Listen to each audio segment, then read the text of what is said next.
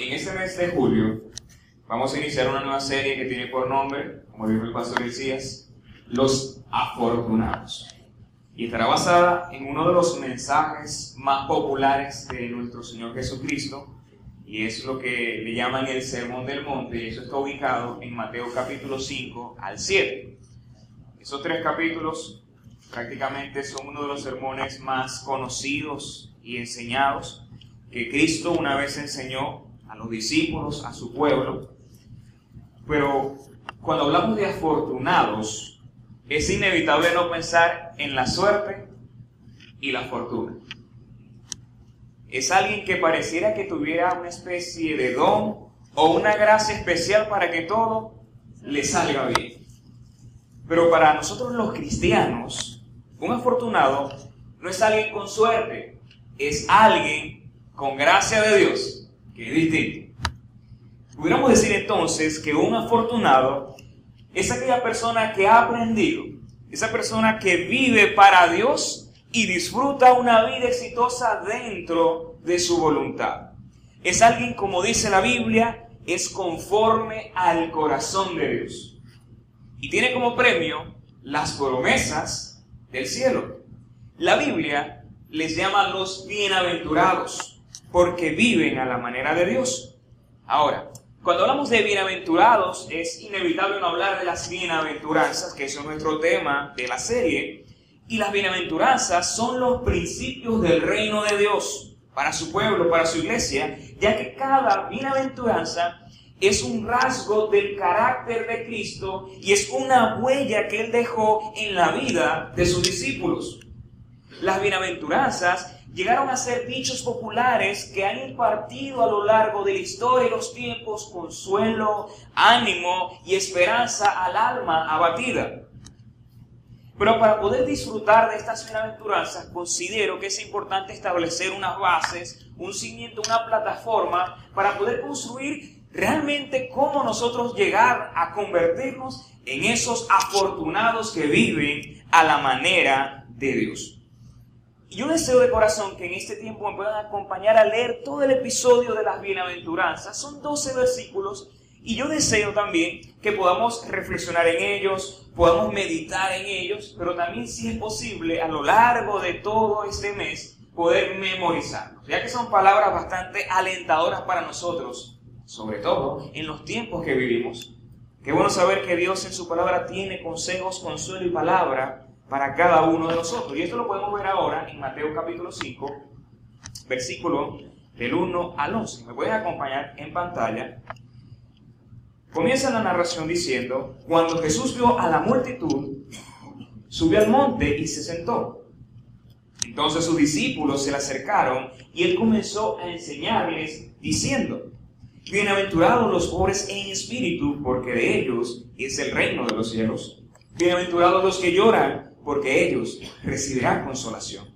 Bienaventurados los mansos, porque ellos heredarán la tierra. Bienaventurados los que tienen hambre y sed de justicia, porque ellos serán saciados. Bienaventurados los misericordiosos, porque ellos serán tratados con misericordia. Bienaventurados los de limpio corazón, porque ellos verán a Dios. Bienaventurados los pacificadores, porque ellos serán llamados hijos de Dios. Bienaventurados los que padecen persecución por causa de la justicia, porque de ellos es el reino de los cielos. Bienaventurados serán ustedes cuando por mi causa los insulten y persigan y mientan y digan contra ustedes toda clase de mal. Gócense y alégrense, porque en los cielos ya tienen ustedes un gran galardón, pues así persiguieron a los profetas que vivieron antes que ustedes. Quiero dividir esta enseñanza en dos partes. La primera es enfocada en la naturaleza de las bienaventuranzas y la segunda parte es el camino de las bienaventuranzas. Cuando hablamos de la naturaleza de las bienaventuranzas es importante contestar una pregunta. ¿Por qué esta palabra es tan interesante, tan llamativa, tan curiosa? Muchas veces utilizamos la expresión bienaventurado y desconocemos el origen de esta palabra. Esta expresión en el griego bienaventurado significa o se pronuncia Macarios y esto pudiera significar de una forma popular, bendecido, afortunado, bien librado, dichoso, glorioso o algunas personas le dicen tres veces felices. Entonces cuando escuchamos la expresión bienaventurado es una palabra multicolor que tiene significados bastante interesantes. Pero cuando estudiamos este, estas palabras, como en este caso bienaventurados, nos vamos a dar cuenta que no solamente le encontramos en Mateo capítulo 5 o en Lucas, que habla de las bienaventuranzas que Jesús citó en el Sermón del Monte o el, Sermón de la Llanura, también lo podemos ver a lo largo de la Biblia.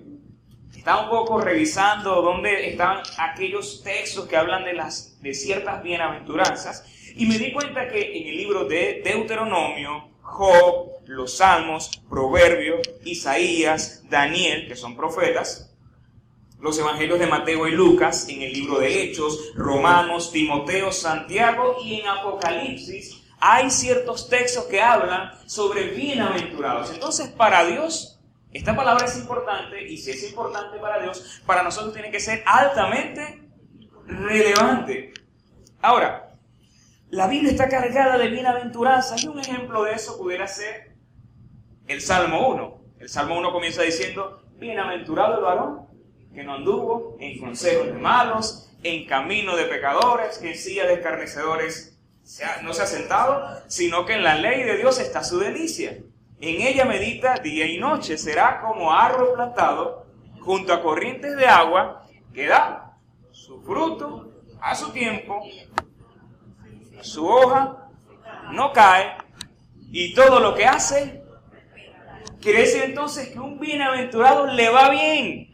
Y yo deseo de corazón que nosotros empecemos a caminar en el sendero de los bienaventurados. Ahora, la palabra bienaventuranzas tiene múltiples enfoques y quiero hablar de cuatro o cinco enfoques. Lo vemos en la pantalla.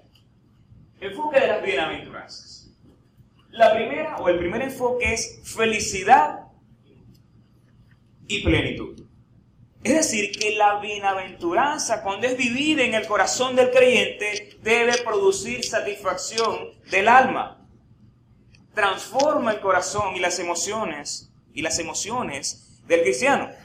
Un escritor, apellido Ligon, escritor de un libro llamado La psicología de la personalidad del cristiano, él intenta hacer una interpretación de lo que era el sermón de las bienaventuranzas y él llega a la conclusión que ellas son la prescripción de Jesús para la felicidad humana. Él afirma que las ocho bienaventuranzas, más que deberes éticos, son en realidad actitudes emocionales fundamentales. Resalta que si un hombre empieza a caminar, o mejor dicho, si una persona reacciona al medio ambiente de acuerdo a estas bienaventuranzas, su vida será más feliz.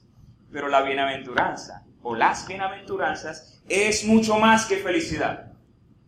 En segundo lugar, una, bienaventuranza es una alabanza. Como cuando usted halaga a una persona por sus características, porque tiene algo en sus rasgos que resalta. La palabra bienaventurado es más que ser feliz, es una observación objetiva de Dios. En otras palabras, Jesús no está declarando cómo se siente una persona, sino cómo se siente Dios y cómo ve a esas personas que caminan el camino correcto. ¿Cómo son esas personas bienaventuradas que hacen las cosas de acuerdo a la voluntad de Dios? Un bienaventurado cuenta con el agrado y la aprobación de Dios. Pero no solamente es eso, es una actitud, o mejor dicho, una virtud que Jesús intenta resaltar. ¿Hay razones para llamar a alguien bienaventurado? Ciertamente. Por ejemplo, si yo digo, me cae bien Andrés porque es un muchacho simpático, me cae bien María porque es una chica simpática, es porque posiblemente hay ciertas características en su personalidad que a mí me agradan, que considero que son buenas, que son este, actitudes que debo exaltar porque resaltan y adornecen su personalidad. Cuando Jesús está diciendo bienaventurado, Jesús está resaltando que hay algo en ese hombre o en esa mujer que necesita ser visto por cada uno de nosotros. Pero también una bienaventuranza es una actitud a procurar. Alguien pudiera decir, está bien, Jesús está hablando de ciertas personas que viven de una manera exitosa, pero la intención de Jesús no solamente era eso, era que usted y yo nos convirtamos en bienaventurados, en personas felices, en personas que Dios se agrada de ellos, que Dios habla bien de ellos, personas que su vida resalta todo lo mejor que viene de Dios y lo más importante, que nosotros podamos imitar estos pasos. De manera que en ese mes, que vamos a estar viendo por lo menos dos bienaventuranzas por domingo, usted decida poner en práctica, usted decida decirle a Dios, Señor, ayúdame a convertirme en un bienaventurado que hace las cosas a tu manera, que disfruta la satisfacción de servir a Dios. Y ayúdame Dios también a vivir una vida que te exalte a ti, que muestre estas virtudes. Por esa razón, en cuarto lugar, es una virtud a procurar. Jesús estaba motivando a sus oyentes a adentrarse en el sendero de estas características. John Stott considero que fue uno de los más grandes pensadores cristianos del siglo pasado, del siglo XX. Él decía, las bienaventuranzas acentúan ocho señales del carácter y la conducta del cristiano, especialmente en relación con Dios y con los hombres, y la bendición divina que descansa sobre aquellos que exhiben estas señales. Otra cosa interesante de las bienaventuranzas es que algunos teólogos, estudiosos de la ley y de la palabra de Dios, relacionan las bienaventuranzas con los diez mandamientos. No sé si usted sabía que muchas, bueno, Jesús, Jesús, los diez mandamientos, él los dividió en dos mandamientos. Amar a Dios por sobre todas las cosas, como dicen otro texto de la Biblia, con toda la mente, con todo el corazón, con todas las fuerzas, y ama a tu prójimo como a ti mismo. Y dice que esto es la ley y los profetas. Es decir, estos dos mandamientos que Jesús enseñó vienen a ser ¿qué? El resumen de los diez mandamientos. Pero hay estudiosos de la Biblia que también dicen que las bienaventuranzas de alguna forma es una especie de resumen de los diez mandamientos. Que así como los diez mandamientos tienen una relación con Dios, si usted estudia los diez mandamientos se va a dar cuenta que por lo menos, creo que son cuatro, tienen que ver con nuestra relación con Dios. Y los otros seis tiene que ver con nuestra relación con nuestro prójimo. Y en las bienaventuranzas nos vamos a encontrar esa gran sorpresa. Y en último lugar, las bienaventuranzas contienen promesas de Dios. ¿Para quiénes? Para quienes las practican. Uno puede decir para nosotros y es válido, pero el punto de la bendición está en quienes practican las bienaventuranzas que Jesús está exaltando. Ahora, hay ciertas preguntas que uno pudiera hacerse con respecto a las promesas que vemos en las bienaventuranzas. Hay ocho bienaventuranzas y hay cuántas promesas? Ocho promesas. Y alguien pudiera decir, pero estas promesas son presentes o son futuras. ¿Tienen que ver conmigo en el hoy, en el aquí, en el ahora o tienen que ver en algún momento cuando Jesús venga por su iglesia? Aunque algunos comentaristas consideran que son promesas futuras, hay otros también que dicen que son presentes y futuras. Y ahí yo me pudiera incluir. Nosotros como iglesia creemos que estas bienaventuranzas son promesas presentes y futuras. ¿Para quiénes? Para la iglesia, ciertamente para la iglesia, pero ¿para quiénes? Para las personas que decidan poner en práctica los dichos y las enseñanzas de Jesús. Por esa razón Jesús, cuando termina el sermón, de las, el sermón del monte, donde estaban las bienaventuranzas, él cierra diciendo que la bendición está en la aplicación de la palabra de Dios. Y quisiera hacerle otro comentario adicional con respecto a las bienaventuranzas. El pastor Charles, Charles Stanley, pastor bautista en Estados Unidos, dice, estas ocho bienaventuranzas son rasgos característicos que identifican al verdadero siervo de Dios, al verdadero cristiano. Cuando estas ocho se mezclan en la vida de alguien que las procura, produce equilibrio de vida. Es importante resaltar que estas bienaventuranzas no son un listado de selección múltiple. Bueno, me gusta la primera bienaventuranza, esa es la que voy a aplicar, pero la que dice de la persecución, esa no la voy a aplicar porque es un poco difícil. No, la idea de, de este pastor es que las bienaventuranzas no son un listado de elecciones aleatorias, sino el perfil de un verdadero afortunado y seguidor de Jesucristo. Si tú realmente eres un hijo amado de Dios que desea seguir a Cristo, yo creo que tu interés principal es vivir lo que Dios quiere que vivamos. Entonces, una bienaventuranza tiene que ver con felicidad y plenitud, es una alabanza, una virtud a resaltar, una actitud a procurar y también contiene promesas. Esa es la naturaleza de las bienaventuranzas. Ahora, pasamos a nuestra segunda gran idea y esta se basa a el camino de las bienaventuranzas. Otra de las características de los dichos de Jesús, en este caso las bienaventuranzas, es que nos presentan un código, una codificación que debe ser interpretada y aplicada por nosotros, un camino para recorrer, una conducta para imitar y una nueva vida para poder experimentarla de la mejor manera. Y hablaré de dos caminos. El primer camino es el camino de la humildad y el segundo camino es el camino de la autenticidad. En primer lugar, ¿cuál es uno de los caminos que me está ilustrando esta bienaventuranza? Podríamos comenzar con el versículo 3 el camino de la humildad. Pasamos la lámina.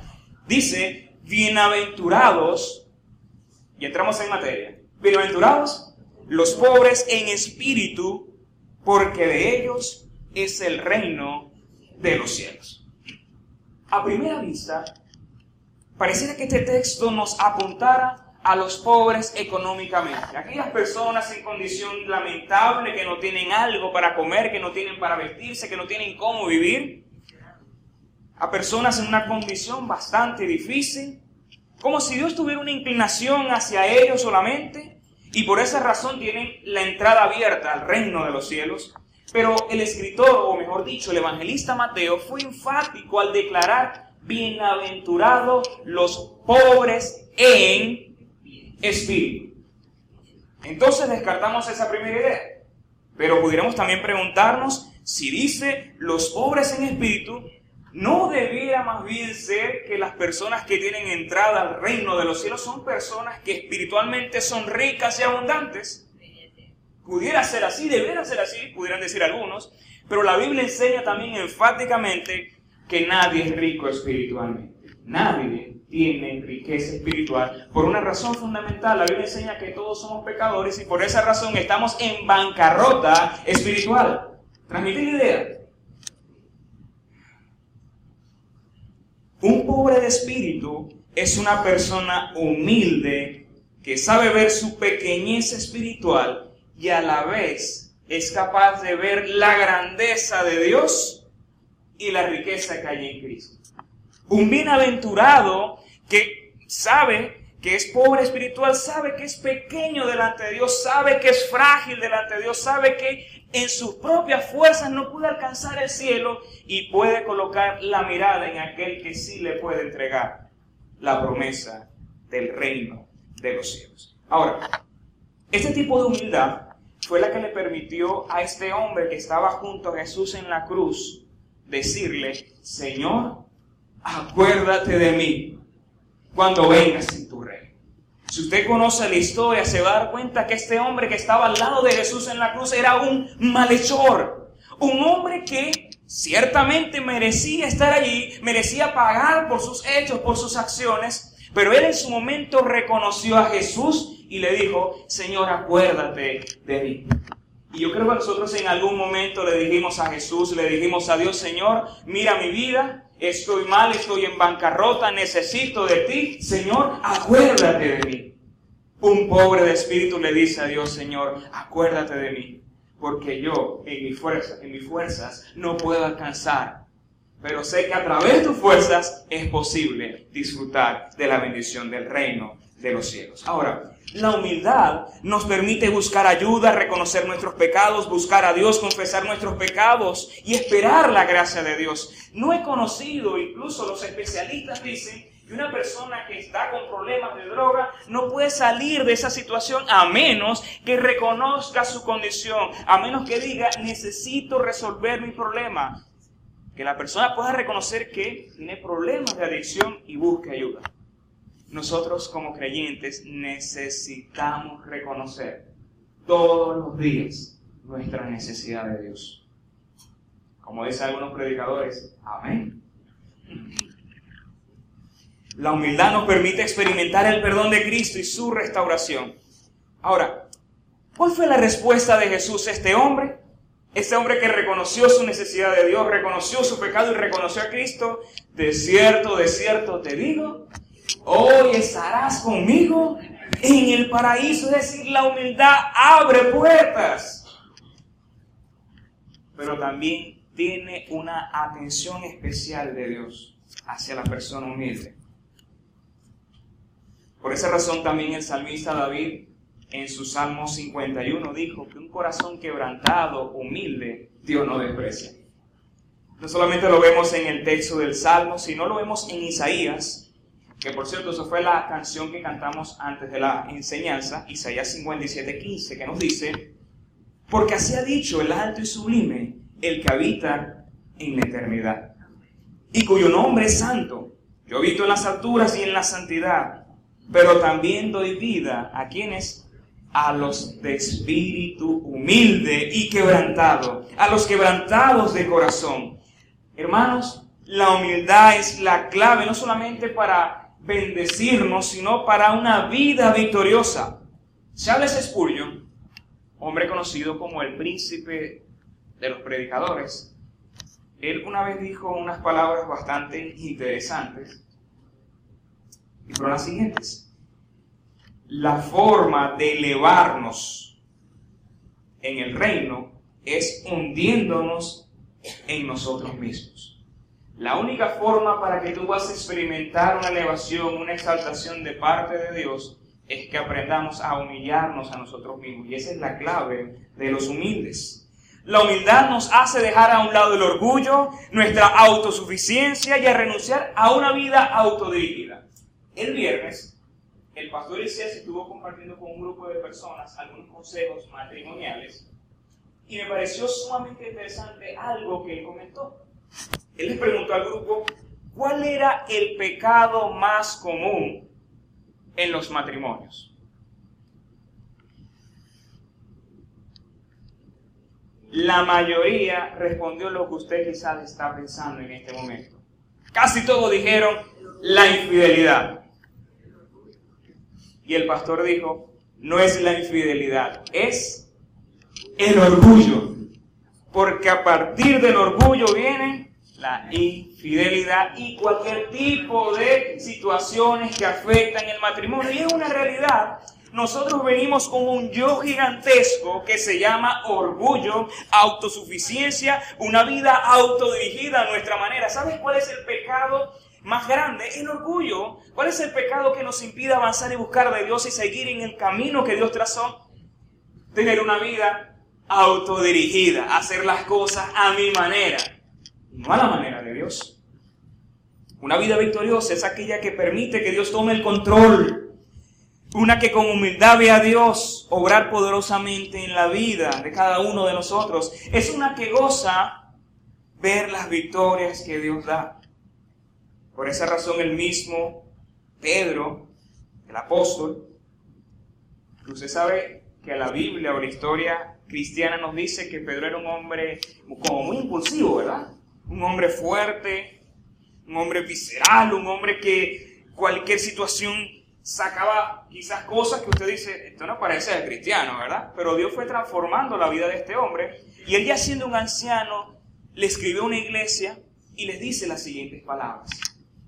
Dios resiste a los soberbios y se muestra favorable con los humildes. Es decir, Dios resiste toda actitud de arrogancia y orgullo en nosotros, pero Él se muestra favorable cuando aprendemos la humildad. Luego comenta y dice, por lo tanto, muestren humildad bajo la poderosa mano de Dios para que Él los exalte en su debido tiempo. Descarguen en Él todas sus angustias, porque Él tiene cuidado de ustedes. Me hago una pregunta al leer este texto. ¿Por qué me está hablando de ser humildes y humillarnos y luego empieza a hablar de angustia? Y es que alguien orgulloso que está angustiado no busca de Dios. al inorgulloso que está angustiado se mantiene en su angustia, le cuesta soltar aquello que debe soltar, que la Biblia enseña claramente, descarga tu angustia en Dios. Ahora, ese es el camino de la humildad. Bienaventurados los pobres en espíritu, porque de ellos es el reino de los cielos. Nuestro segundo camino es el camino de la autenticidad. Y eso lo encontramos en el versículo 8. ¿Por qué del versículo 3 pasamos al versículo 8? Porque tiene que ver con enfoques de adentro, con enfoques que tienen que ver, tienen que ver con el corazón del hombre. Bienaventurados los de limpio corazón, porque ellos... ¿Qué le parece a usted este versículo? Bienaventurados los de limpio corazón, porque ellos verán a Dios. Esta limpieza se refiere simplemente a una limpieza en lo interior. Estar limpio es una expresión que da la idea de un, a un vino sin adulterar, que no fue mezclado. Este, también se ilustra mucho con ciertos metales que no están mezclados, que no hay aleación. Logro algo perfecto, algo íntegro. Pero este versículo nos habla de una limpieza del corazón. No es cualquier limpieza, es una limpieza del corazón del ser humano. Y para los hebreos el corazón representaba la parte moral del hombre. Por eso siempre se hace alusión a guardar el corazón, guardar el corazón. Por ejemplo, eh, Proverbios 4 dice, por sobre toda cosa que guardemos, guardemos nuestro corazón, porque de él, o sea, guarda tu corazón, porque esto determina el rumbo de tu vida. También lo vemos cuando Jesús declara de la abundancia del corazón, habla la boca, o cuando una vez dijo que lo que contamina al ser humano no es lo que entra, sino lo que sale, y él indica el corazón, y él luego dice, porque del corazón sale qué? Los malos pensamientos, la maldad, los homicidios, el adulterio y cualquier cosa que en realidad hace daño Ahora, cuando uno empieza a estudiar el Sermón del Monte, las bienaventuranzas, los dichos de Jesús, uno se va a dar cuenta que una de las cosas que Jesús hizo era desmontar aquella idea vaga de creer que pecado es lo que yo estoy haciendo externamente. Jesús, una de las cosas que hizo es señalar que el supremo problema del ser humano viene de dónde? Del corazón. Muchas veces uno dice, fallé haciendo esto. A modo de ejemplo, me enojé con una persona y le falté el respeto, le dije algo que no tenía, pero ¿dónde comenzó el problema? Aquí. Se quedó aquí y luego. O como dice Jesús una vez, Jesús una vez enseñó, cualquiera, dice, escrito está, que no cometerás adulterio, pero cualquiera que, que mire a una mujer y la codición y adulteró en su corazón. El punto de Jesús es, todo viene todo inicia acá. Y yo creo que en estos tiempos, hermanos, tenemos que estar conscientes de qué cosas están acá, qué cosas estamos consumiendo, qué cosas estamos guardando, qué cosas estamos procesando dentro, porque si en nosotros hay caos, vamos a mostrar caos. Si en nosotros hay dolor, vamos a hacer daño. Si en nosotros hay herida, posiblemente vamos a herir a otros. Y Jesús en eso era muy claro. Tan claro, hermanos, que hay un capítulo en la Biblia esto es Mateo capítulo 23, donde Jesús hace un stop en sus enseñanzas y dedica el capítulo para hablar de ciertas características del hombre y especialmente de los escribas y fariseos o maestros de la ley. Todo el capítulo 23 es una crítica a la hipocresía del ser humano, una crítica a la hipocresía del hombre. Personalmente voy a leer un único versículo. Pero si usted quiere en su casa, lea todo Mateo 23 y se va a dar cuenta que Jesús sencillamente señaló el pecado que viene del corazón. Y él dijo, esto fue a los fariseos, hay ustedes, maestros de la ley, y fariseos, hipócritas, que son como sepulcros blanqueados. O sea, todo es lo exterior, aparentar, mostrar amor, mostrar piedad. Por fuera lucen hermosos, pero por dentro se están llenos de huesos muertos y del podredor. Ahora, ¿sabes quién fue el que estuvo diciendo estas palabras? Jesucristo, que todo sabe, que todo lo conoce y que escudriña lo profundo de nuestro corazón.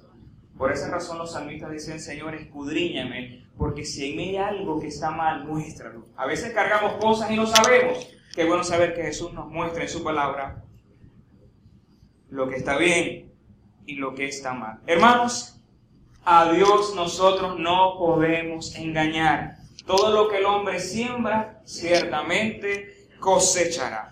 Pero no solamente Jesús hizo énfasis en esto, sino que el escritor de Santiago también lo dijo. Por ejemplo, en Santiago capítulo 1, versículo 8 nos dice, el hombre de doble ánimo es inconstante en todos sus caminos.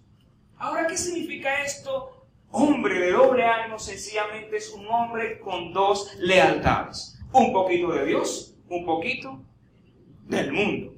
Un poquito de las cosas de la iglesia, un poquito de las cosas que me deleitan.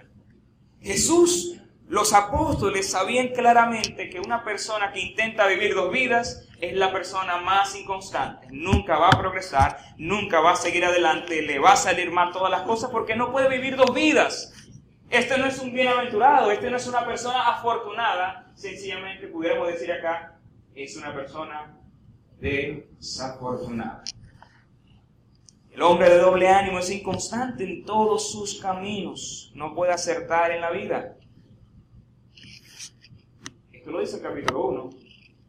Pero en el capítulo 4, versículo 8, por cierto, da una respuesta para la persona que está consciente de que es de doble ánimo o de lealtades divididas.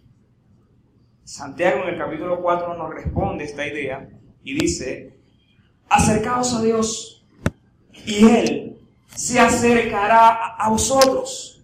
Pecadores, limpien sus manos y vosotros, los de doble ánimo, purifiquen sus corazones. Entonces, ¿cuál es el problema de la persona de doble ánimo? Un corazón que estaba manchado, un corazón que estaba dividido, un corazón que tenía aleaciones, un corazón que como el vino mal usado estaba mezclado. Hay una anécdota muy popular que habla acerca de la importancia de ser auténticos, esta, esta anécdota o esta historia es de un predicador que un día en la semana decidió abordar uno de los buses de su ciudad. Y mientras abordaba, pagó su pasaje, pero como estaba pensando en las cosas que debía hacer, al recibir el pasaje, este, los vueltos del pasaje, no revisó los vueltos, sencillamente se sentó en su puesto y siguió pensando, pero al poco tiempo revisa el dinero y se da cuenta que le dieron más de lo que debían darle. Este hombre se sorprende y automáticamente le vino un pensamiento. El pensamiento era, Dios te ha bendecido con esta abundancia. Él se sonrió y dijo, no creo.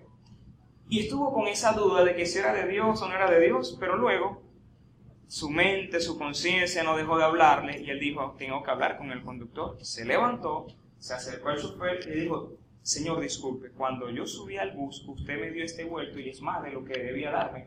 Tome el cambio. Yo me imagino que usted se equivocó. El chofer lo mira, se sonríe y le dice, no me equivoqué. Este predicador se asombra, se, le queda mirando extrañado y le dice, lo que sucede es que yo estuve en su iglesia la semana pasada y usted estuvo hablando ese domingo de la honestidad y yo quería probarle a usted si realmente era una persona honesta y auténtica. cayó el predicador. Ahora, hermanos, Dios desea que nosotros nos convirtamos en personas humildes y auténticas, reales, no con máscaras, con cosméticos, sino que realmente seamos lo que Dios quiere que seamos.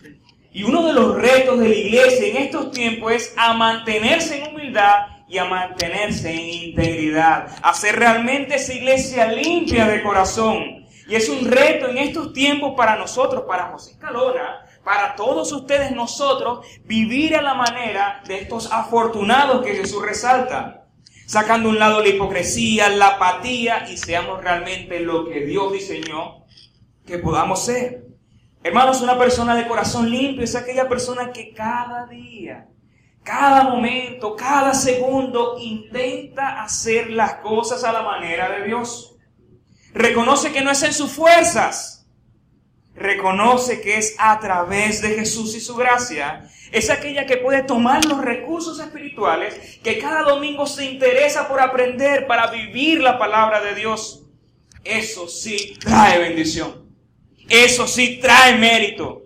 Eso sí vale la pena vivir en una máscara como aquellos hombres llamados escribas y fariseos. Hermanos, más que desanimarnos, este versículo, estas bienaventuranzas nos deben motivar a vivir de la mejor manera, a mejorar nuestra condición. Y hay una bendición especial en este versículo. Recuerden que dice, bienaventurados los pobres en espíritu, porque el reino de los cielos les pertenece, pero bienaventurados los de limpio corazón, porque verán a Dios. Es decir, si José Escalona, si la iglesia Dios admirable, son limpios de corazón, verán a Dios. Ahora, ¿pero cuándo voy a ver a Dios? Hoy, mañana, la semana que viene. ¿O se refiere cuando venga Jesús y estemos con Él cara a cara? Muchos comentaristas creen que lo podrás ver hoy, mañana, pasado mañana y lo verás claramente en la eternidad. Si eres limpio de corazón, verás a Dios en tu vida, en tus finanzas, en tu familia, en tus hijos, en la dificultad, en la pobreza, en la abundancia, verás a Dios y su gracia manifestada en tu vida, en todo lo que hagas. A mí eso me motiva, saber que si hago las cosas a la manera de Dios, si me convierto en ese bienaventurado, veré a Dios en mis días, cara a cara. Pero no solamente en mis días, sino que lo veré en la eternidad. Gracias a la obra de Cristo Jesús. Fuimos reconciliados por Dios y hechos herederos de nuestro Padre Celestial. Hermanos, en conclusión, Dios invita en este día a procurar la humildad y la autenticidad, una que trae promesas que son riquezas en el cielo, veremos el rostro de Dios y una vida para la eternidad. En este mes de julio, hermanos, estaremos estudiando, estaremos revisando cada una de las bienaventuranzas y nuestra intención es que usted cada día decida vivirlas, decida experimentarlas y se convierta en aquel bienaventurado que practica los principios de la vida y disfruta de las promesas de Dios. Quiero cerrar con una frase. Dios desea que su iglesia se...